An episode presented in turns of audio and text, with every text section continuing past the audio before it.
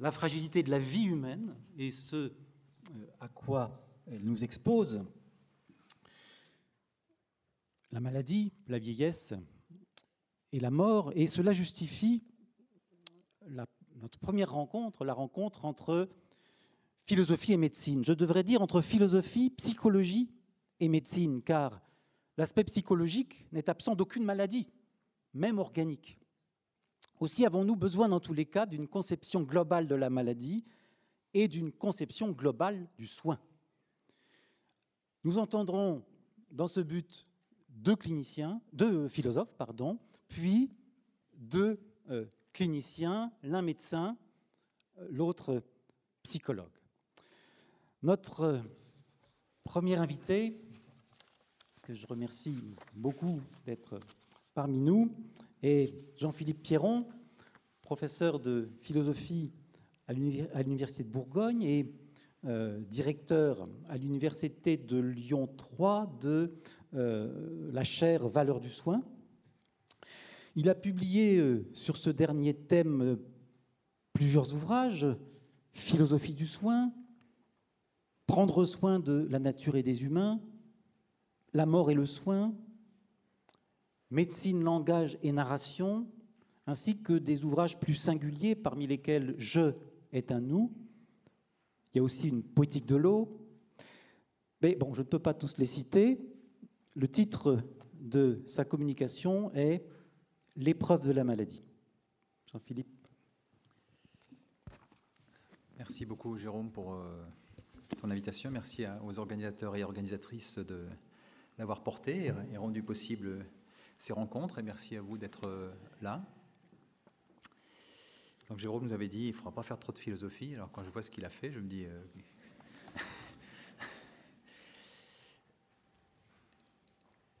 donc je, je vais commencer en fait par, euh, par la tristesse.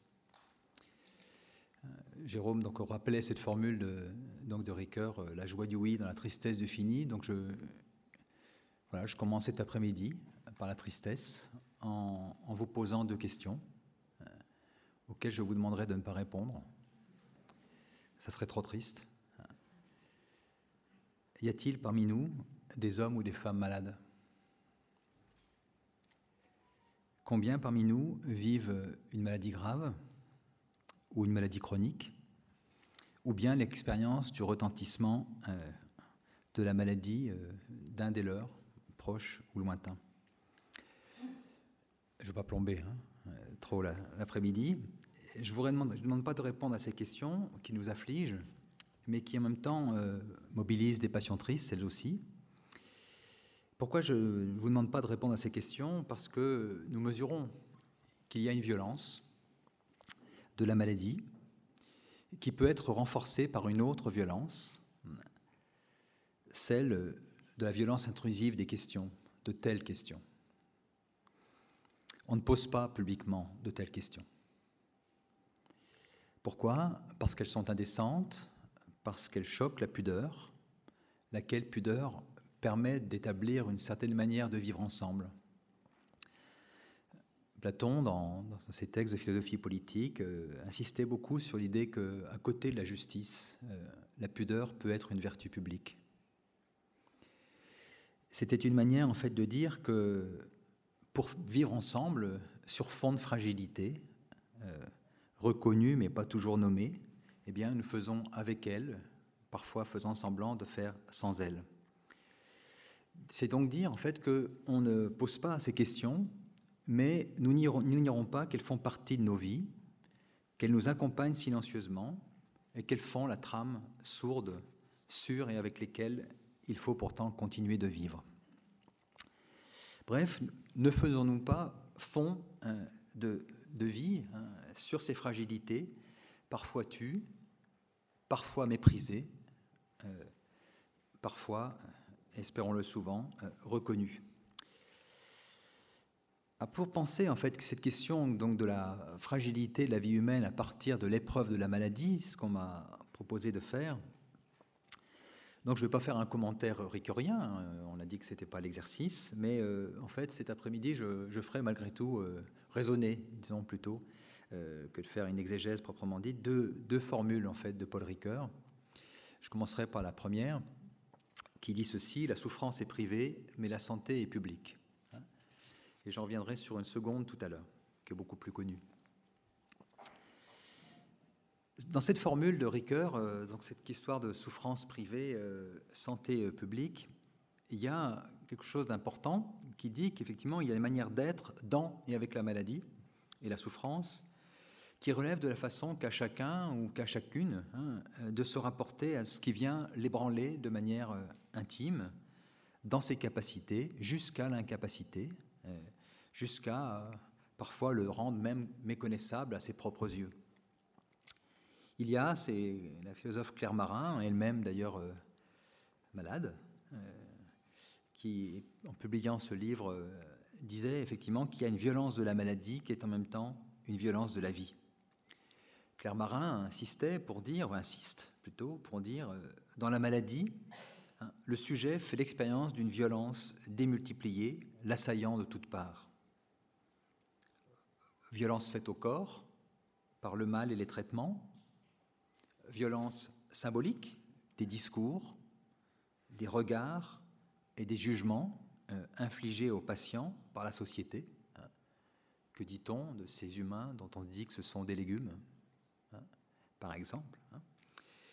Violence aussi euh, d'une marginalisation qui redouble la solitude d'un malade emprisonné dans sa souffrance. Cette violence, donc, elle est une épreuve existentielle. Mais cette dimension, donc, euh, personnelle, privée, elle se déploie aussi, enfin, donc cette dimension en fait de la souffrance privée, pardon, lorsque Ricoeur invite à dire en fait que la santé est publique, elle dit quelque chose d'important. Elle dit qu'effectivement, nous faisons monde commun, nous construisons nos allures de société et de collectivité sur une forme euh, d'équilibre des vivants qui s'explicite dans la tonicité, voire dans la vie saine, ou la, la garantie, en tout cas, ou l'assurance de scènes de vie ordinaires. Ça a été rappelé en fait par les prises de parole euh, qui ouvraient en fait cet après-midi. Hein. Nous sortons, enfin à peu près, pas tout à fait, hein. on est en train, enfin on ne sait pas, euh, donc de sortir d'une pandémie qui euh, a fait sentir combien la question, certes de la souffrance est privée, mais qui a une nécessité de penser la question de la santé. Parce qu'effectivement, l'expérience de cette pandémie de Covid, qu'est-ce qu'elle a attaqué? Elle a attaqué la première des hospitalités, l'hospitalité de l'air, hein, que nous respirons comme un milieu commun, cet air qui nous relie, laissant planer que même respirer pourrait soudain devenir dangereux. Bref, que nous pouvions, par la respiration, être affectés en tant qu'être précisément vivant, respirant. Bref, la Covid, à sa manière, nous a rappelé que la santé est publique, raison pour laquelle il y a une santé publique, et donc nous tourne très vite du côté des institutions j'en parlerai un tout petit peu. Euh, la partition de ce jour et demi, en fait, abordera la question des institutions plutôt demain, mais bien évidemment, euh, cette question ne peut pas être ici complètement secondarisée. En tous les cas, donc, euh, quand Ricoeur insistait sur l'idée que la santé est publique, c'est pour dire qu'elle est un commun, ou en tout cas le fond silencieux mais consistant, sur et par lequel déployer nos pratiques sociales, professionnelles ou politiques. L'épreuve de la maladie, donc, elle habite à la fois le très intime et en écho, silencieux, le très public. C'est d'ailleurs pourquoi nous ne cessons, lors de ces petites pratiques de civilité euh, ou des petits rituels sociaux, qui déploient comme un art des égards, de poser la question donc, Et toi, comment ça va? Euh, Ou bien en début d'année, euh, bonne année, bonne santé. Hein. Comment te portes-tu?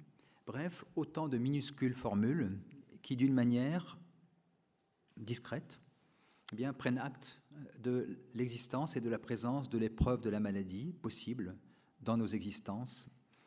Bref, il y a dans la mise en scène du quotidien ce que le sociologue Irving Goffman appelait des petits échanges réparateurs autour de la question de la maladie de l'autre.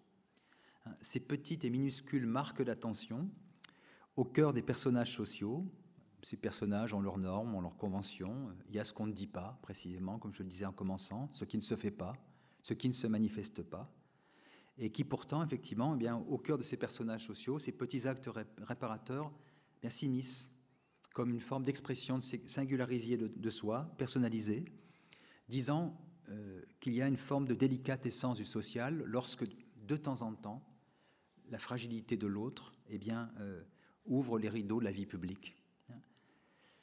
C'est ce qui nous arrive de faire, hein, tout simplement, lorsque un ami nous annonce qu'il vient d'apprendre qu'il a une maladie grave, alors qu'en arrivant, nous lui disons alors comment ça va, euh, sans penser que la question de notre ça va était soudain beaucoup plus grave qu'il pas été. Et lorsque nous nous excusons alors euh, d'avoir été brutal en l'ayant salué, ignorant toute sa situation.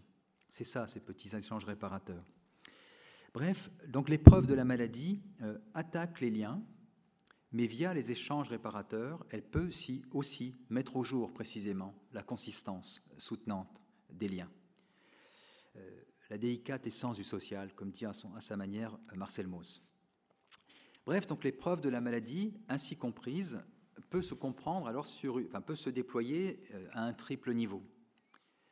Elle est tout d'abord un éprouvé, éprouvé dans une forme du pâtir et du subir, euh, comme un événement biographique dans une existence. Elle est ensuite éprouvante euh, pour celui qui la vit, parce qu'elle vient précisément fragiliser une allure de soi, qui fait qu'on ne se reconnaît plus, ou plus tout à fait. Et puis elle est enfin ce qu'elle, elle met à l'épreuve la consistance des liens qui nous font être à l'égard de nous-mêmes, à l'égard des autres et à l'égard des institutions au sein desquelles nous nous déployons. Bref, donc en ce sens, euh, l'épreuve de la maladie est donc à la fois très solitaire, on vit, on souffre et on meurt seul, hein, disait un grand ancêtre, hein, et à la fois euh, très solidaire, hein, car elle affecte effectivement et tonalise les relations par la grâce desquelles nous nous tenons dans l'être. C'est dire aussi que l'épreuve de la maladie, si elle est une expérience très intime, privée, n'est pas pour autant sans être structurée, rattrapée effectivement par le social et ses institutions. Il y a euh, des hôpitaux, euh, il y a une organisation mondiale de la santé, j'en parlerai en fait tout à l'heure, mais rattrapée aussi par la manière dont on se représente socialement euh, la maladie dans des imaginaires et dans des récits collectifs et publics qui sécrètent, à partir de la fragilité, des représentations, des généralisations qui sont parfois aussi une manière de mettre cette fragilité hors euh, du champ euh, de ce qui est pour nous acceptable. Par dire, il peut y avoir donc une manière de secréter des représentations et des généralisations qui font disparaître l'expérience de l'autre, eh bien dans des figures toutes faites, faisant donc disparaître cette existence eh bien, dans des images généralisantes. C'était le cas hier euh, à propos du cancer qu'on ne nommait pas. On parlait de longue maladie, lequel cancer est devenu pour beaucoup une maladie chronique, même si ce n'est pas le, le cas pour tous? C'était le cas avant-hier, dans des imaginaires lointains, lorsque le lépreux, marqué par le symbole de la tâche et de la souillure dans les sociétés de la pureté, était relégué mais c'est aussi le cas aujourd'hui dans nos sociétés, pour lequel être, c'est être en réseau. Si nous sommes, comme disait la tour, des réseaux pensants. Et si être, c'est être en réseau, ça signifie être capable, en fait, de manipuler de grandes aptitudes cognitives. Et qu'en est-il alors de ceux qui ne peuvent pas vivre précisément dans l'agilité euh, des aptitudes cognitives, ceux qui vivent la grande épreuve fragile de la panne réseau, si j'ose dire, dans la démence euh, ou la maladie dégénérative, en disant à ce moment-là comment l'Alzheimer euh, devient soudain notre nouvelle figure de repoussoir.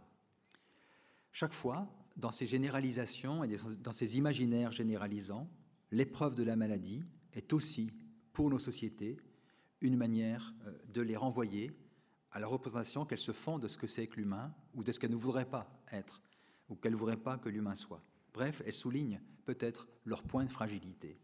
S'il faut être connecté, alors qu'en est-il de ceux qui ne le sont plus Alors ceci donc amène à, une série en fait de, questionnements. J'en développerai deux.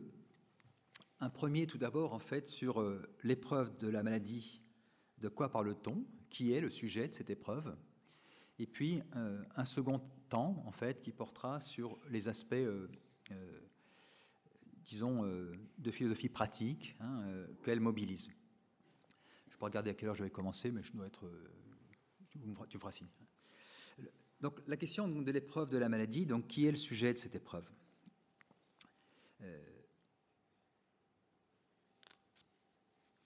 La, maladie est une forme d'expérience de soi que l'on place sous la rubrique en fait du mal euh, subi plutôt que de celle du mal commis. Ce mal qui est en moi sans être par moi. C'est là le rappel, hein, pas toujours en tous les cas, c'est là le rappel donc du lien entre la maladie et le mal, sinon le malheur ou la malédiction. L'épreuve donc de la maladie, euh, cependant, si effectivement elle mobilise euh, un sujet, euh, elle est à la fois effectivement l'épreuve du vivant en nous, le zoon, hein, mais qui retentit effectivement comme un enjeu d'existence, la question du bios. Ce que Gadamer, à sa manière, formule lorsqu'il dit que si la maladie est un fait biologique, hein, elle devient pour l'existant un événement biographique. Il s'agit de dire ici qu'effectivement, l'épreuve de la maladie n'est pas la même chose que la maladie dont on a la preuve, si je puis dire ainsi, dans euh, ces temps où la médecine se conçoit comme une médecine fondée sur l'épreuve, evidence-based, qu'elle soit euh, génétique, biologique ou clinique. Bref, la maladie qu'on prouve ou qu'on établit, ou dont on établit la réalité, euh, voire la nature, bref, la maladie objectivable qui relève du langage expérimental et d'expérimentation impersonnelle, donc la maladie qu'on peut classer euh, d'une certaine façon. Bref, donc la maladie qu'on prouve n'est pas la maladie qu'on éprouve. La première se décrit dans des catégories impersonnelles, à la manière de variétés botaniques, dans des classifications qui peuvent être internationales, lesquelles ambitionnent de définir des traits hein, basés, je le disais, euh, sur des preuves. Mais l'épreuve de la maladie, elle, engage l'expérience en première personne. Comme tel, donc, ce n'est pas un élément ou une donnée statistique, mais une réalité qui engage une existence dans la compréhension qu'elle a d'elle-même, c'est-à-dire dans l'incompréhension de ce qui lui arrive. Qu'est-ce qui m'arrive? Donc qu'on veuille prouver la maladie ou, l'expliciter, on peut le comprendre. Euh, bien évidemment, euh, on a besoin de médecine. Hein. mais quand on dit une épreuve, que dit-on? Quelle expérience de soi est-elle engagée euh, dans, cette, dans le passage de la maladie qu'on décrit à la maladie qu'on subit?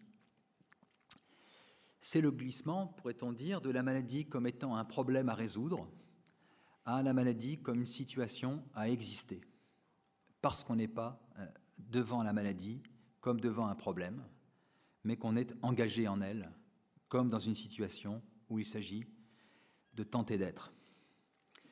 Donc l'épreuve de euh, la maladie dit à la fois donc une dimension de passivité, dans la mesure où elle me convoque avant que je ne le veuille, me dessaisissant de ma volonté, euh, à, quelques, à, quelques, exceptions près, euh, peut-être avant un examen d'universitaire, hein, je ne pense pas à un examen médical, à, quelques exceptions près, on ne veut pas être malade. Hein. Euh, bref, c'est ce qui fait donc de l'épreuve de la maladie un éprouvé, mais qui effectivement nous tourne vers une dimension de passivité en nous, dont l'idée de patience, hein, qui donnera patient, garde encore la mémoire. Donc il y a à la fois une épreuve qui aussi convoque ma réponse. Comment je serai? Qu'est-ce que je manifesterai comme capacité et figure de moi en situation? Bref, qu'est-ce que ça sollicite de mes ressources? Et en ce sens, quelle forme d'activité possible à partir de ce fond de passivité?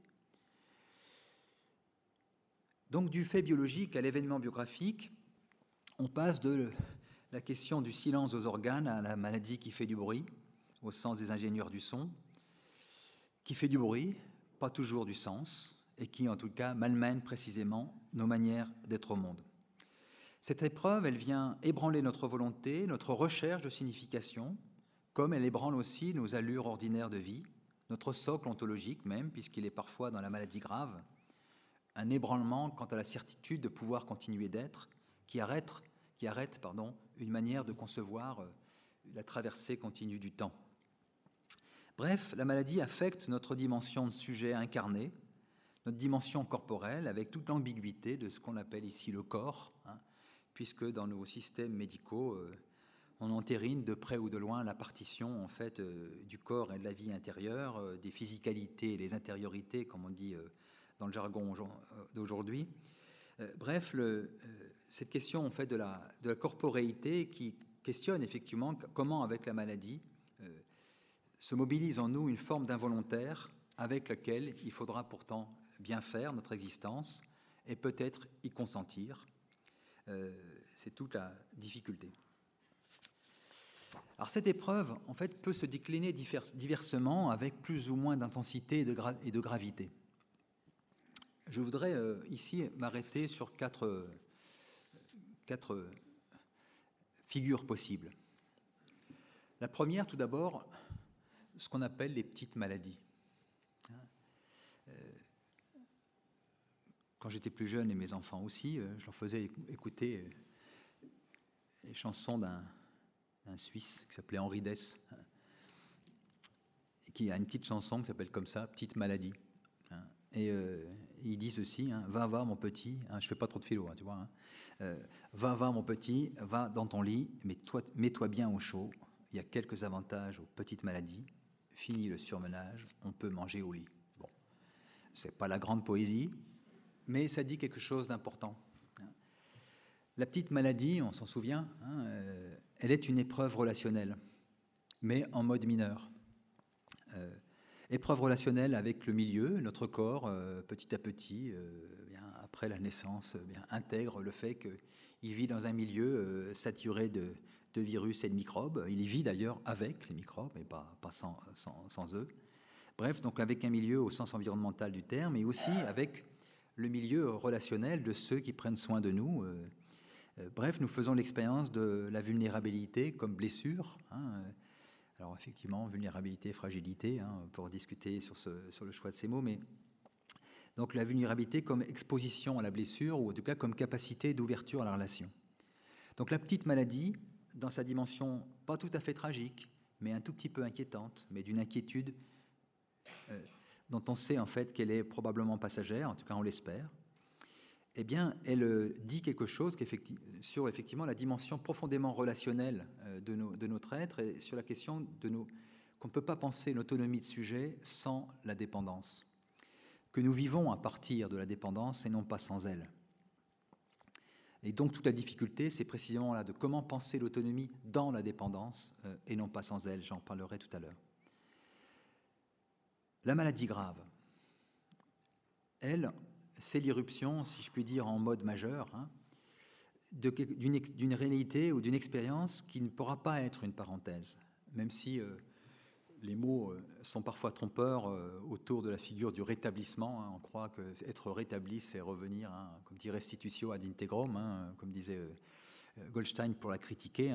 Goldstein insiste beaucoup sur cette idée que traverser la maladie, c'est s'en trouver, comment dire, modifié, parce que nous avons continué d'être autrement pendant la maladie. Bref, elle ne peut pas être une parenthèse, elle est une autre allure de soi, et cette, autre allure de soi ébranlée euh, ontologiquement par la perte de confiance quant à la fluidité du vital. Ça répond plus en nous. La vie ne reconnaît plus la vie en nous. Perdre pied et perdre l'assurance de l'évidence de notre vitalité dans un ébranlement qui inquiète et bouleverse notre économie intérieure, eh bien, c'est effectivement un bouleversement qui fait qu'on ne se reconnaît plus soi-même, devenant parfois hypersensible, incapable de vouloir ou de se projeter dans le temps, installant une forme de gravité dans nos existences. Ici, une petite remarque, quand on dit maladie grave, euh, on parle souvent, ou on a tendance en fait à valoriser euh, les épreuves des maladies dites somatiques. Hein, cancer, épreuve virale, euh, par exemple. Bref, on le tire du côté du biologisant, très peu, ou moins en tous les cas, du côté de l'épreuve de la maladie mentale, que trop vite on enferme euh, dans le continent de la folie.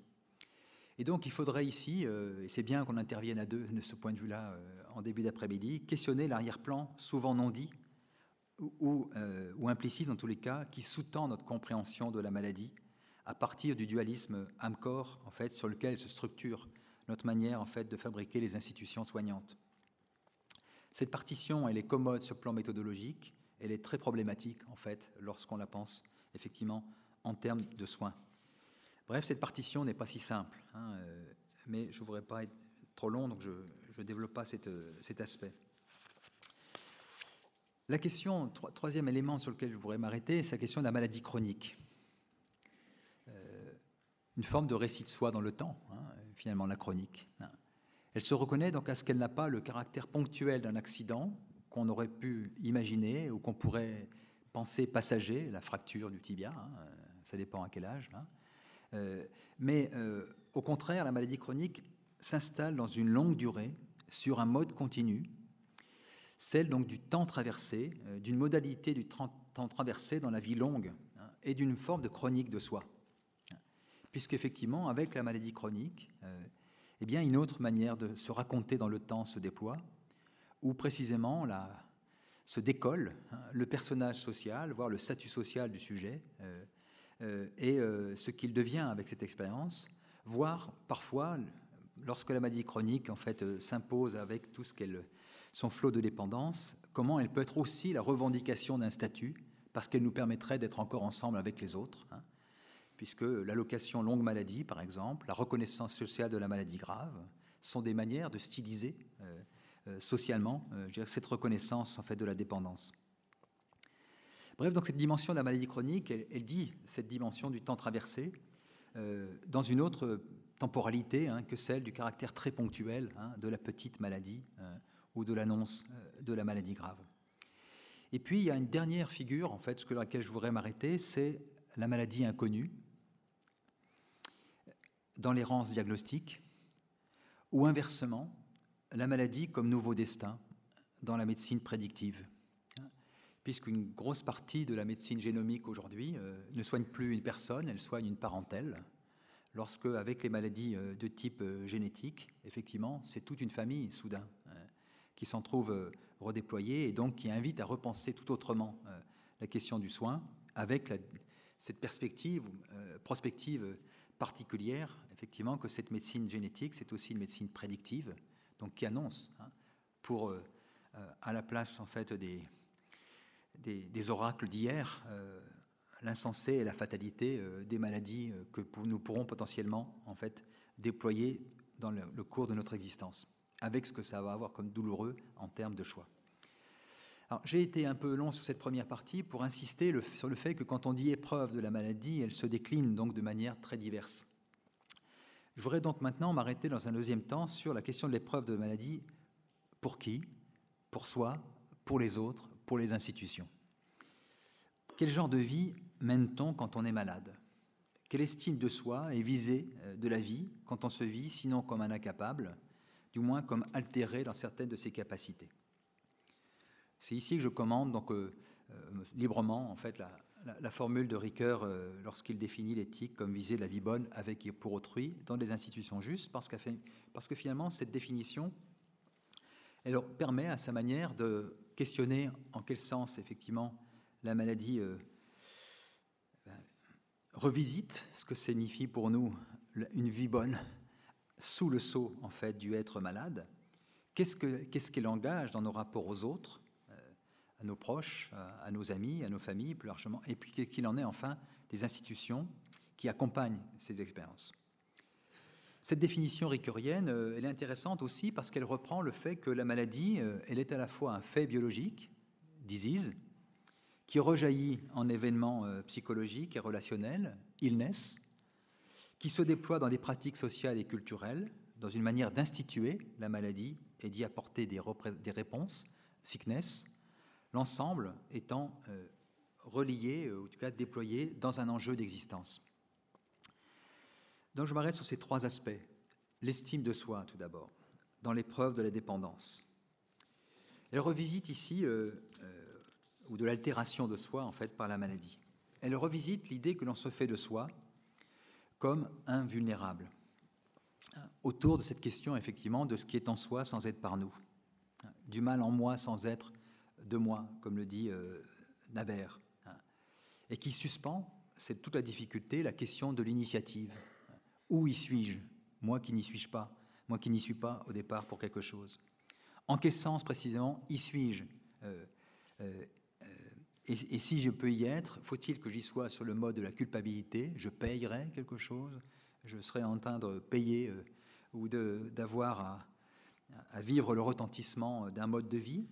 Bref, qu'est-ce qu'il en est de l'estime de soi euh, à, la hauteur en fait de cette expérience? Donc, qu'est-ce que c'est qu'une vie bonne dans les limites hein, que la souffrance et la maladie accordent à la vie humaine? Cette question, elle est, posée en regard précisément de ce qu'évoquait Jérôme dans son exposé euh, liminaire tout à l'heure, au regard des problématiques transhumanistes qui pensent que ces limites sont essentiellement des accidents. Euh, donc c'est une vraie question. Alors cette épreuve en fait de soi, et cette épreuve de l'estime de soi, euh, elle est euh, d'abord engagée dans une manière euh, de désarroi, la perte du grand arroi. C'est ça le désarroi. Hein.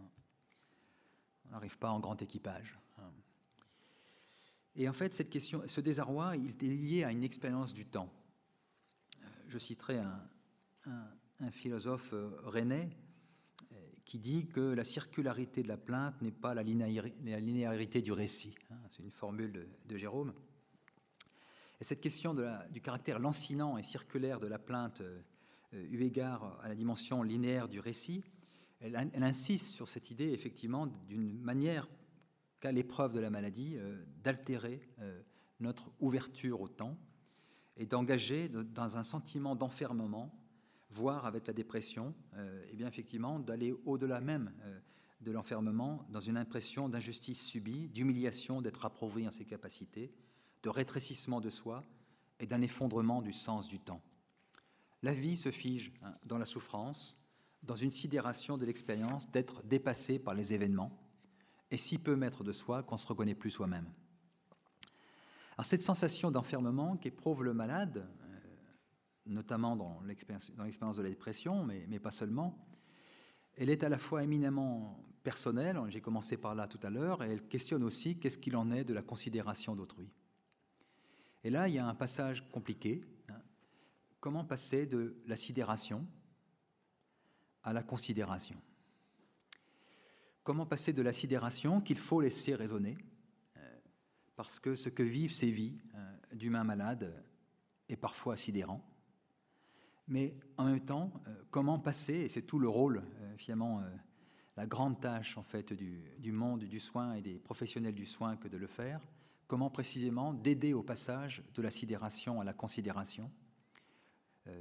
donc passer d'un moment de sidération à un mouvement plutôt de considération. Si considérer, c'est regarder attentivement, avoir des égards, faire attention, tenir compte, ménager avant d'agir et pour agir. Et ici, tous ces mots que je viens de citer comptent dans l'accompagnement ou le compagnonnage au long cours entre euh, les humains malades et leur milieu euh, familial ou des milieux de soins au sein desquels ils se déploient. On ouvre alors ici sur les relations entre l'épreuve de la maladie vécue en première personne et c'est la question du avec et pour autrui. Ce second aspect, c'est la question donc de ce peut, enfin, ce que Ricoeur place sous la figure de la sollicitude, ce que d'autres philosophies placent sous la figure du souci, ce que d'autres placent sous la catégorie de l'attention, celle que d'autres en fait refusent de ne pas formuler dans les termes de sollicitude, mais préfèrent formuler en termes de care. Finalement, tous ces aspects, pour des raisons qui sont intéressantes, on pourra en reparler si vous le souhaitez, euh, tous ces aspects, en fait, disent effectivement que si l'épreuve de la maladie n'est pas rien pour soi, elle n'est pas sans effet et sans retentissement euh, sur et avec les autres. Elle dit d'abord une chose, c'est que nos existences vivent des dissymétries alternées. Nous ne cessons tout au long de notre parcours d'existence euh, d'être tantôt dépendants, tantôt autonomes. Et nous vivons précisément mutuellement dans des milieux de vie qui soutiennent ces dissymétries. C'est ce que j'entendais par autonomie relationnelle tout à l'heure, puisqu'effectivement, la question d'un soutien mutuel ou d'une reconnaissance mutuelle, eh bien, au long cours, elle est une manière effectivement d'accompagner ces dépendances ou ces dissymétries euh, sans pour autant annihiler euh, la demande en fait euh, d'autonomie. bref, l'attention à l'égard de l'épreuve de, de, la maladie d'autrui. Donc cette attention, donc c'est une attention qui ne s'aliène pas dans une manière d'être soudain devenue la figure au service 24 heures sur 24 de l'autre. Hein, et donc elle mérite de discuter cette catégorie en fait équivoque aujourd'hui qu'on place sous la figure des aidants naturels. Hein. Parce qu'on le voit bien dans l'accompagnement de, l'humain malade, aider, c'est pas naturel. Et toute la question, c'est précisément de que se fait-il, enfin se passe-t-il quand on naturalise l'aide, voire lorsque les politiques publiques vont vouloir se démettre de leurs responsabilités pour attendre, en fait que les aidants naturels fassent ce qu'on pourrait attendre d'elles. Donc il y a un enjeu ici donc de reconnaissance mutuelle important, euh, qui est celui de face à l'expérience de la vulnérabilité devant et avec l'autre, eh bien comment être reconnu comme sujet sans être assujetti? Comment être en prise dans la relation sans, en évitant l'emprise Bref, exister comme malade devant et avec l'autre, sans être réifié et réduit, à ce statut, c'est effectivement un enjeu euh, dont on voit en fait qu'il est euh, aujourd'hui travaillé autour du fait que les patients hein, revendiquent de ne plus être pensés comme des patients.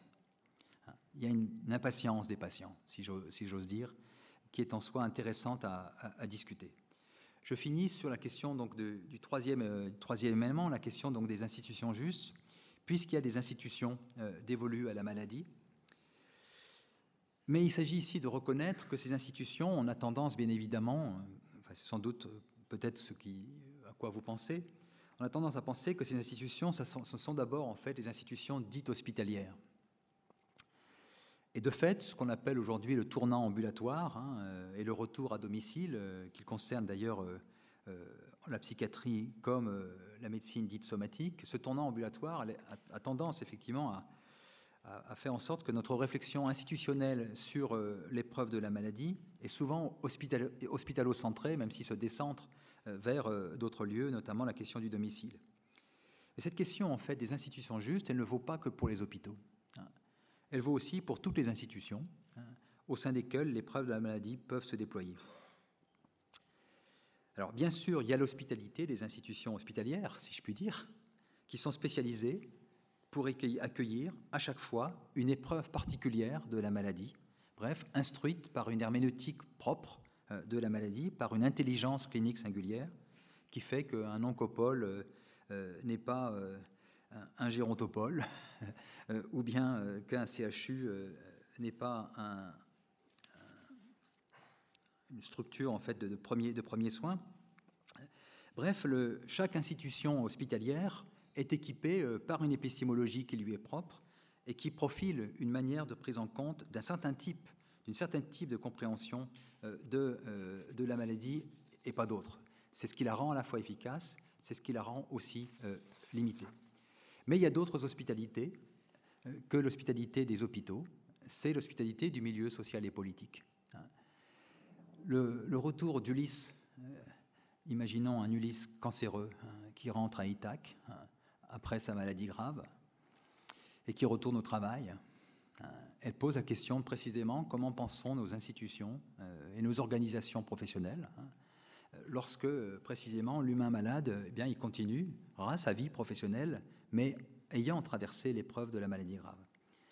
Alors cette question est très importante euh, parce qu'effectivement, elle insiste sur le fait que bien, l'épreuve de la maladie, euh, si elle, marque une vie, euh, n'empêche pas la vie de se déployer, y compris dans sa dimension professionnelle. Et qu'est-ce qu'il en est alors de nos manières d'organiser le travail? Dans les réflexions en fait, contemporaines en fait, sur précisément l'organisation en fait, du travail, hein, il fait pas bon être fragile. Hein.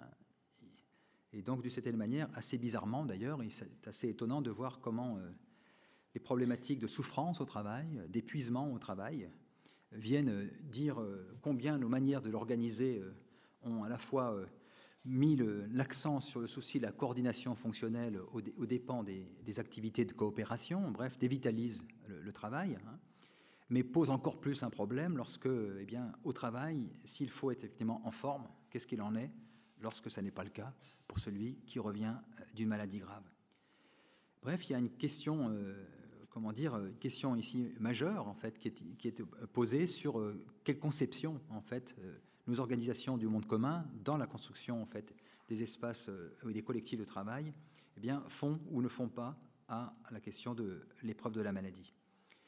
Je finis sur un dernier aspect, c'est la question de l'épreuve de la maladie pour les institutions humaines à l'échelle globale. Nous sommes des vivants humains en lien avec d'autres vivants, vivons des interdépendances. J'ai entendu la prudence de, Jérôme tout à l'heure sur ces questions, mais nous vivons des interdépendances qui sont sources de soutien, mais aussi, euh, lorsqu'elles sont euh, malmenées, ces interdépendances avec les autres vivants, elles sont sources de maladies. On a découvert, euh, mais si on ne connaissait pas le vocabulaire, les zoonoses depuis l'existence donc de la Covid et de la pandémie de Covid-19.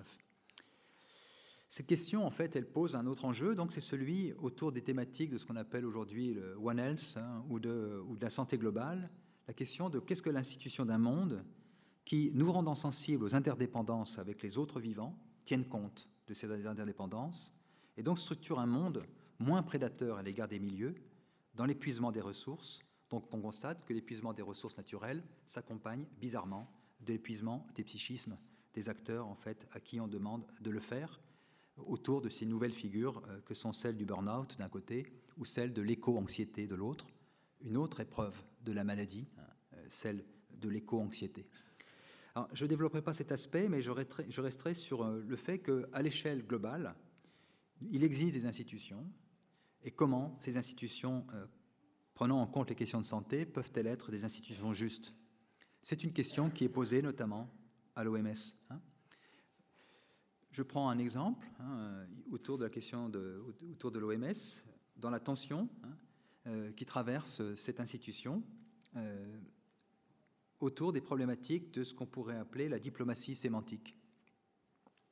Depuis 2008, il est interdit à l'OMS de nommer l'origine des virus. C'est une demande de la Chine. Euh, il faut désormais décrire les virus uniquement par leur structure biomoléculaire en disant on ne peut pas stigmatiser les pays. Hein. comme on disait, on disait autrefois le mal français hein, ou la peste, euh, euh, ou la grippe espagnole, pardon. Il n'y a pas de virus à Wuhan. Hein. J'évoque cet aspect en fait pour, pour dire ceci, c'est que autour des institutions internationales, comme, la, comme elle est la question de l'OMS, en fait, il y a un enjeu qui est considérable parce qu'effectivement, nos manières de raconter la maladie sont une manière aussi d'y apporter réponse. Si on pense la question, et donc c'est ce qu'on a choisi de faire, en disant Covid, le D de Covid, c'est disease. Hein. Autrement dit, on a choisi de ne pas penser les enjeux sociaux hein, et socio-environnementaux, en fait, qui sont à l'origine euh, probable, en fait, aussi de ces maladies. Donc, toute la question du pangolin, pas mangolin, euh, chauve-souris, pas chauve-souris. Je ne vais pas euh, ici revenir sur ces enjeux, mais en tout cas, ce que ça dit, c'est qu'effectivement, les mots qui disent les maladies servent à les construire, à les construire et à, construire des politiques, en fait, de santé lesquelles sont les plus justes lorsqu'elles occultent une certaine intelligence en fait qu'on peut avoir des situations.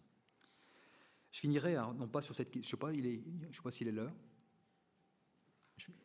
Voilà, bon, très bien. Donc je, je, finirai en fait en conclusion sur euh, une question en fait que, je, lance, que je nous lance euh, et que je lance aussi à, notre collègue Francis Wolf qui parlera euh, demain. Ou tout à l'heure, je ne sais plus, euh, si peut-on faire comme si nous n'étions jamais malades? Peut-on imaginer un humain qui ne soit jamais malade? Une question comme ça est redoutable. Hein.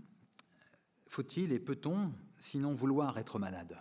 Hein, Comme je le disais tout à l'heure, et sans désirer la maladie dans une forme de perversité morbide, dire que, que la maladie nous humaniserait sans violence à l'égard de ceux qui sont malades gravement.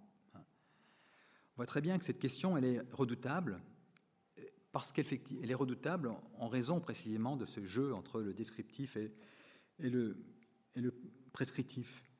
Mais il y a pour nous un, fond d'opacité, hein, là aussi, comme dirait Ricoeur, qui est le suivant, c'est qu'y a-t-il dans la limite corporelle de l'épreuve de la maladie qui nous dit de ce que, de ce que signifie pour nous être humain? Bref, euh, euh, penser l'humain à partir de l'épreuve de la limite, et pas simplement penser l'humain à la limite, Qu'est-ce que ça signifie hein? Est-ce que ces limites sont des carcans qui nous aliènent ou le lieu possible à partir duquel l'humain se déploie C'est notre question, hein, terrible, douloureuse, mais à partir de laquelle il faut pourtant tenter de vivre. Merci de votre écoute.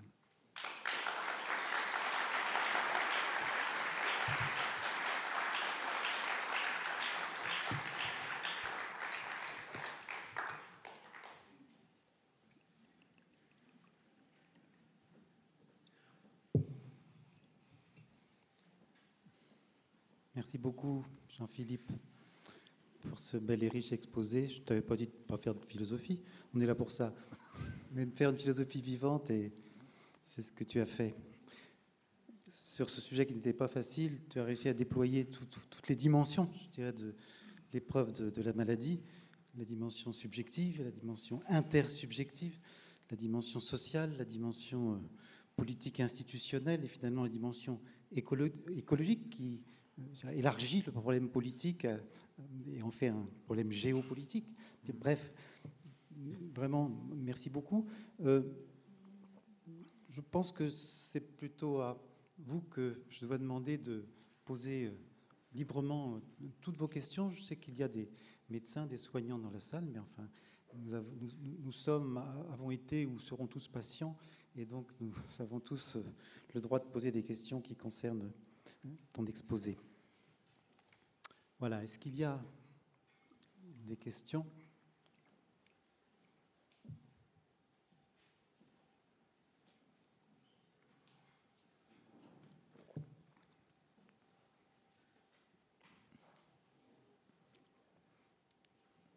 Il faut le temps de la réflexion.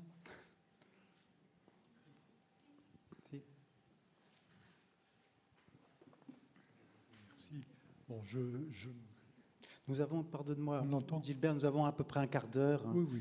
un quart d'heure, 20 minutes. Euh, il y a la question que tu as euh, juste euh, mentionnée, nommée, celle de l'aidant naturel. il me semblait que tu avais des, des critiques par rapport à cette, non seulement la notion, mais l'usage qui en est fait aujourd'hui. Est-ce que tu peux voilà, développer un peu? Oui, donc sur la, sur la question des, aidants naturels, effectivement, je l'ai assez vite. Bon, il y a plusieurs aspects. En fait, j'ai évoqué là aussi en passant euh, une partie de, ce qu'on appelle les philosophies du Caire, qui ont euh, en fait ont, mené le travail en fait qui consiste qui consiste à, à venir désarticuler en fait ce, ce, lien entre aider entre aide et nature et qui la désarticule en, donc, dans une, donc c'est le sens en fait finalement de, ce qui se joue autour du mot care, hein, euh, en faisant trois choses, une triple opération si je puis dire. La première c'est d'abord de démédicaliser la question du soin. Il peut y avoir du soin ailleurs euh, et avant euh, le médical, à le dégenrer. Et pour, en disant que ce qu'on observe, c'est que les aidants naturels, la plupart du temps, sont des femmes. et, et, pour pouvoir le dégenrer, au préalable de le dénaturaliser. Donc en fait, d'essayer de, montrer que la question des pratiques de soins, euh, comme pratique sociale, en fait, mobilise des compétences et pas simplement des dispositions euh, euh, naturelles hein, ou, de genre, avec ce que ça suppose en termes de construction sociale, de, l'assignation finalement aux soins. Donc ça c'est le premier aspect. Hein. Et donc en fait, dire que la notion qu'il n'est pas naturel d'aider, c'est donc réinterroger euh, comment nous nous répartissons euh, le souci que nous avons en fait de, ceux qui sont les fragiles autour de nous. Ça, c'est le premier aspect. Alors, c'est une question euh, sociale, mais c'est aussi, et c'est le second aspect peut-être de la réponse, la question politique, enfin, la question de nos institutions politiques. Parce qu'en fait, quand on se met à valoriser ou à naturaliser l'aide, ou en parlant des aidants naturels, très très vite, on peut se dire, bah, finalement, après tout, pourquoi se soucier ou mettre en place des institutions euh, dont la responsabilité serait d'aider les aidants, euh, en euh, bah, finalement confiant. alors c'est toute la question de ce qu'on évoquait tout à l'heure sous, la, rubrique de la sécurité sociale, hein, c'est de comment nous confions et à qui, et comment nous le déléguons explicitement ou pas, cette question de l'attention. Hein. Et donc c'est là que ça devient une question politique majeure. Hein. C'est ça que je voulais évoquer.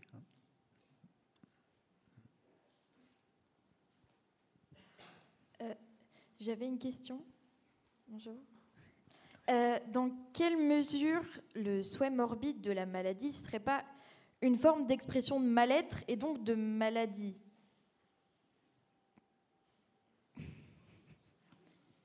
souhaiter d'être malade, c'est l'expression d'un manque de reconnaissance des autres, mais aussi de soi. Et donc, dans quelle mesure ce serait pas maladif de souhaiter d'être malade.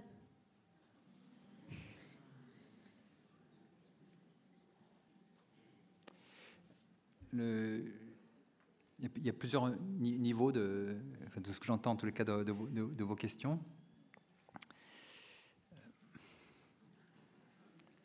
Je commence par ce qui me paraît le plus facile. Euh, il y a la question de comment vouloir être reconnu comme malade c'est parfois, euh, comment dire, pas maladif. C'est une demande de reconnaissance sociale euh, en raison euh, bah, des conditions qu'on a pu endurer. par exemple, c'est toutes les problématiques de la maladie professionnelle, hein. ou bien des maladies gravement invalidantes qui donnent droit à un statut, puisque dans nos sociétés, eh bien, la question des allocations maladie longue durée, par exemple, c'est une manière en fait de donner un statut à des personnes qui, en raison la maladie grave, en fait, se trouvent bah, désocialisées. Si c'est si de cela dont on parle, euh, c'est facile de vous répondre. Hein. La question de qu'est-ce qu'il y a de maladif à vouloir être malade? Alors il y a une conférence qui va suivre euh, à laquelle je pourrais, euh, comment dire, dire en fait que je ne sais pas si tu y répondras, mais sur cette idée en tous les cas que, c'est une question qui est, difficile. Hein, que j'entendais en fait, ce que j'entends en fait dans cette, euh, dans ce que vous dites maladif. Alors d'abord, c'est est-ce que quand vous dites c'est maladif, vous utilisez une catégorie qui risque elle-même, qui, est elle-même en fait normative. Hein. Euh,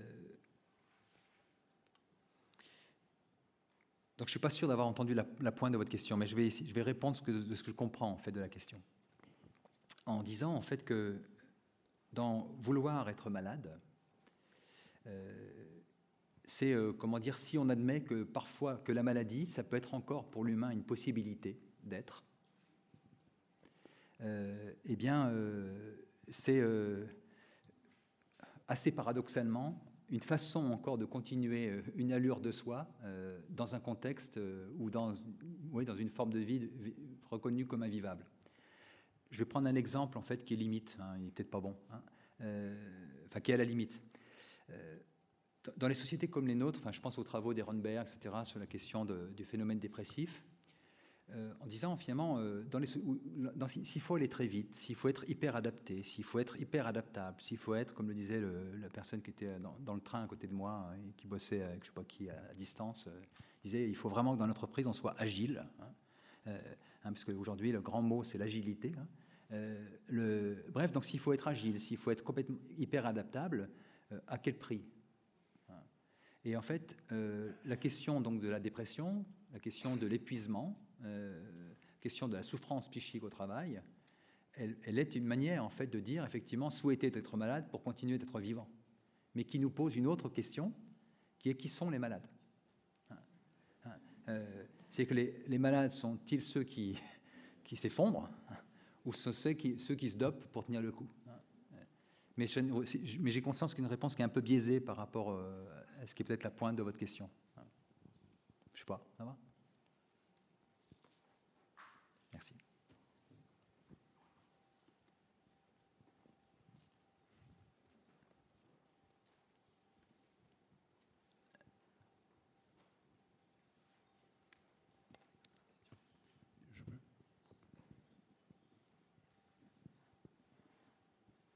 Oui, allez-y, oui. Bonjour. Bonjour. Merci euh, beaucoup euh, pour votre intervention. J'avais juste une petite question, comme on a parlé de maladie et de fragilité. Je me posais la question de la définition de la santé. Parce que, euh, vous voyez, par exemple, vous parliez de l'OMS. Sur le site de l'OMS, la santé est définie comme l'absence de maladie. Bon, c'est déjà en fait une pétition de principe quasiment transhumaniste de dire ça. Et Canguilhem, Nietzsche avant lui, ont plutôt défini la maladie comme la capacité à surmonter la santé. la, pardon, la santé comme capacité à surmonter la maladie. Je me suis emmêlé. Est-ce qu'on ne pourrait pas introduire le concept de fragilité là-dedans et dire qu'en fait, bah, la fragilité est constitutive de la santé, au même titre que la maladie? Voilà, merci. Hmm. Oui, merci. C'est une question en fait euh, riche aussi. En fait, vous savez que l'OMS ne définit pas la santé comme ça. Hein. Euh, en fait, il y a, le riche définissait effectivement la santé comme l'absence de maladie. L'OMS définit la santé euh, plutôt comme un état complet hein, de bien-être mental, physique, moral. bref, la santé, c'est le bonheur. Hein. Et, d'abord une petite nuance, parce que bon, je ne veux pas attaquer trop l'OMS. Ce qui est intéressant, c'est d'observer comment il y a une histoire euh, des institutions euh, et de, l'OMS aussi, et que progressivement l'OMS, lorsqu'elle définit, propose de donner cette définition de la santé, euh, elle le fait à l'échelle mondiale, en étant consciente en fait qu'il y a plusieurs anthropologies médicales et que le modèle biomédical, c'est une définition possible de compréhension de ce que c'est que le soin de l'humain malade parmi d'autres médecines.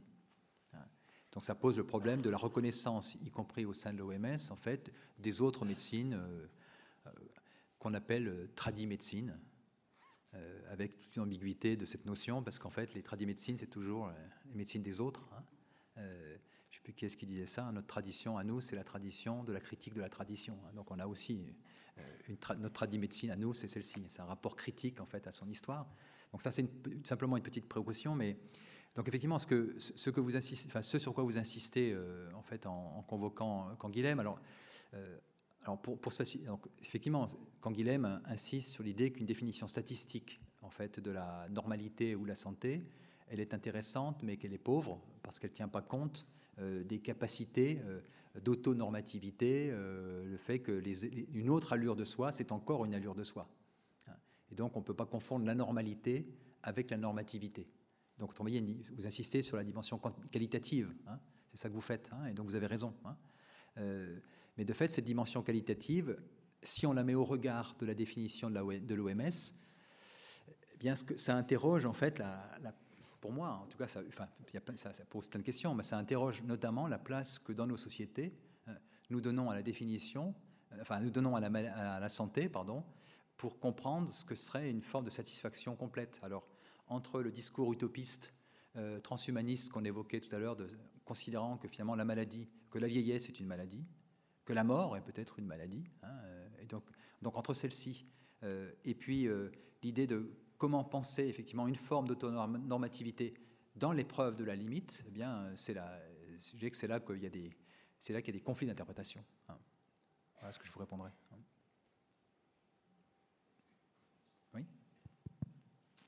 Oui, bonjour. Bonjour. Euh, j'aurais deux questions pour vous. Vous avez évoqué l'éco-anxiété et euh, je pense qu'il y a un problème euh, d'ordre philosophique et politique dans cette maladie ou ce nouveau concept. C'est que c'est une maladie qui touche notamment les pays du Nord qui ne sont pas encore touchés ou très peu touchés par le changement climatique, alors que dans les pays du Sud, on n'a déjà pas le temps d'être éco-anxieux. deuxième question, c'est Qu'est-ce que, à quoi vous pensez quand vous parlez des patients qui ne veulent plus être patients euh, Parce que moi, personnellement, ça me fait pas penser à la question des patients experts, experts de leur propre santé, autonomes, et notamment à travers l'exemple de la santé communautaire, comme on a pu voir avec euh, la question du VIH chez les personnes marginalisées, c'est-à-dire euh, homosexuelles, lesbiennes, trans, la question des usagers et usagères de drogue, qui se constituent un savoir autour de leur pratique, la question des personnes trans aussi, euh, qui se constituent leur propre savoir, ou encore des groupes euh, de aidants qu'on peut trouver dans le milieu de la psychiatrie, ou des, personnes dépressives ou schizophrènes, parlent entre elles et eux dans un rapport égalitaire et sans la hiérarchie du médecin qui vient, qui vient lui expliquer qu'est-ce que c'est que sa maladie. Donc voilà, je voulais euh, vous entendre sur ces deux questions. Mmh. Merci. Euh, pour la seconde question, la, réponse est dans, la question, hein.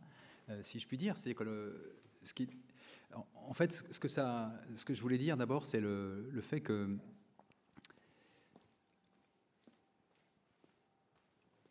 il y a peut-être toujours eu l'humain malade, mais il n'y a pas toujours eu des patients. C'est qu'en fait, c'est une manière particulière de fabriquer des rites d'interaction, je veux dire que de penser euh, cette relation à partir de cette figure. Euh, ensuite, quand vous évoquez enfin, toute la liste en fait que vous avez évoquée, elle, met l'accent sur le, effectivement le fait qu'aujourd'hui on a toute une déclinaison qui va du patient au patient expert, à la pérédance, aujourd'hui au statut de, de patients professionnels, enfin, donc qui sont embauchés pour euh, mobiliser leur, propre savoir, euh, c'est ce qui se fait au, Québec par exemple, et donc qui mobilisent enfin, ce qu'on appelle, euh, en mobilisant la, tradition pragmatique, la question du, de ce qu'on appelle les savoirs expérientiels. Donc ce que ça vient discuter ici, c'est qu'est-ce qu'une expertise hein, sur sa maladie et peut-on pluraliser les expertises? Alors, il ne s'agit pas d'abandonner l'expertise médicale ou biomédicale, mais de, de dire en fait qu'il y en a d'autres donc, la, donc en fait, celui qui traverse la maladie, il a aussi des savoirs sur, cette dernière qui peuvent être partagés. Et donc, quand je dis effectivement autour de, ce qui s'est passé autour de, quand je dis que les patients ne veulent plus être patients, vous l'avez, fait vous-même, hein, tout ce qui s'est passé autour d'ACT UP d'abord et puis autour du SIDA, enfin du VIH, euh, ça a été ça. C'est-à-dire à un moment donné comment euh, se maintenir comme sujet euh, sachant le pâtir, en, fait, euh, ici, d'une attaque virale grave. Hein. Donc, la question, elle est là. C'est effectivement cette idée que comment nous inventons ou comment nous rééquilibrons euh, ce qu'il y a de dissymétrique dans l'expérience en fait de la maladie, qui fait qu'effectivement, par la maladie, nous sommes aussi blessés. Hein. Donc c'est à ça donc je faisais, référence. Sur le second aspect, enfin sur la première question, vous avez raison en fait d'attirer l'attention sur le fait que ben, la catégorie en fait d'éco-anxiété, elle n'est pas encore labellisée euh, dans la comment dire dans le DSM. S'il faut prendre, s'il faut retenir euh, une classification euh, possible des, maladies, mais en fait on, voit que dans l'histoire des classifications, il y a précisément une histoire. Donc il y a des maladies qui rentrent, il y a des maladies qui sortent. Hein. Il n'y a plus de mélancolie hein, dans le DSM-5. Hein. Par contre, un deuil prolongé, c'est devenu pathologique. Donc, euh, donc c'est intéressant de, voir qu'il y, a une histoire donc des, représentations de ce qu'on appelle les maladies. Et effectivement, ce que vous dites aussi, c'est que peut-être que l'éco-anxiété, enfin ce que je prolongerai dans votre observation, c'est peut-être que l'éco-anxiété et ce qu'étudie ce qu'étudie aujourd'hui l'éco-psychologie, c'est que euh, une attaque portée effectivement aux interdépendances que nous entretenons avec les milieux, auxquels nous sommes attentifs, nous, effectivement, parce qu'on a le luxe peut-être de le faire, euh, eh bien, ça dit quelque chose de nos, des, sociétés, des, euh, je ne sais pas comment il faut les nommer, hein, de nos sociétés. Hein, voilà. Donc, autrement dit, oui, vous avez raison, faut, un peu de prudence, euh, enfin, pour pas labelliser trop vite conceptuel, ce qui est en fait plutôt un champ en train de, en, train de se construire. Hein. Oui. Est-ce qu'au fond, toute cette réflexion autour de, la santé, de la maladie, elle n'est pas un peu résumée avec la question du vieillissement, de la vieillesse, euh, et pas sous l'angle bien sûr de la diminution des capacités possibles que l'on a, mais quand on voit comment dans la première phase du Covid, euh, à travers ce qui s'est passé dans les EHPAD, comment les personnes âgées, par crainte au niveau de la société, de favoriser la contamination ont été interdites de visite de leur famille pendant des, pendant des temps très longs, et combien ça a été source de souffrance? Au fond, est-ce qu'on ne voit pas là, à travers ça, le croisement de trois choses? Le vécu personnel de la personne, le lien affectif, le lien relationnel, le, le lien d'aide, tout simplement, mmh. et les institutions de prise en charge des personnes. Mmh. Oui, merci. C'est un, enjeu important, euh, compte tenu d'ailleurs du vieillissement de nos, de nos sociétés. Hein. Euh, en fait, ce qui est intéressant dans la manière que vous avez de poser la question, c'est que vous reprenez euh, à votre compte enfin, la distinction que je proposais, que je suis un peu vite tout à l'heure sur le que font les Anglais entre easy, disease, enfin, enfin, dit illness et sickness, donc cette idée de la maladie comme à la fois épreuve euh, du vivant organique, euh, du retentissement psychique et d'une manière de la socialiser, et, en fait qui pose, qui pose la question de, ben, effectivement, la vieillesse. Dans cette perspective, et d'ailleurs c'est le débat qui est entre la gérontologie et la, gériatrie, hein. maladie ou, quoi, ou âge de la vie. Hein? et, en fait, euh, cette question, elle est redupliquée si on pense enfin, autour de la problématique de, la question des institutions justes. Hein. Euh, les EHPAD, comment faut-il les penser? Est-ce que ce sont des lieux de soins? Est-ce que ça doit être des lieux de soins? Ou est-ce que ce sont des lieux de vie? Eh bien, en fait, si vous mettez le curseur en biologisant et en disant les enjeux sont sanitaires, ou si vous dites non, les enjeux sont d'abord des enjeux sociaux, vous ne construisez pas les mêmes espaces. Hein. Euh, et donc, en fait, on est devant, euh, on est devant cette question-là. Donc, euh, effectivement, je dirais que la question du, de notre rapport au, vieillir et au grand âge, en fait, donc la question de comment nos sociétés se rapportent à la question de la dépendance, hein, eh bien, elle trouve autour de cette problématique un, plus qu'un cas d'école.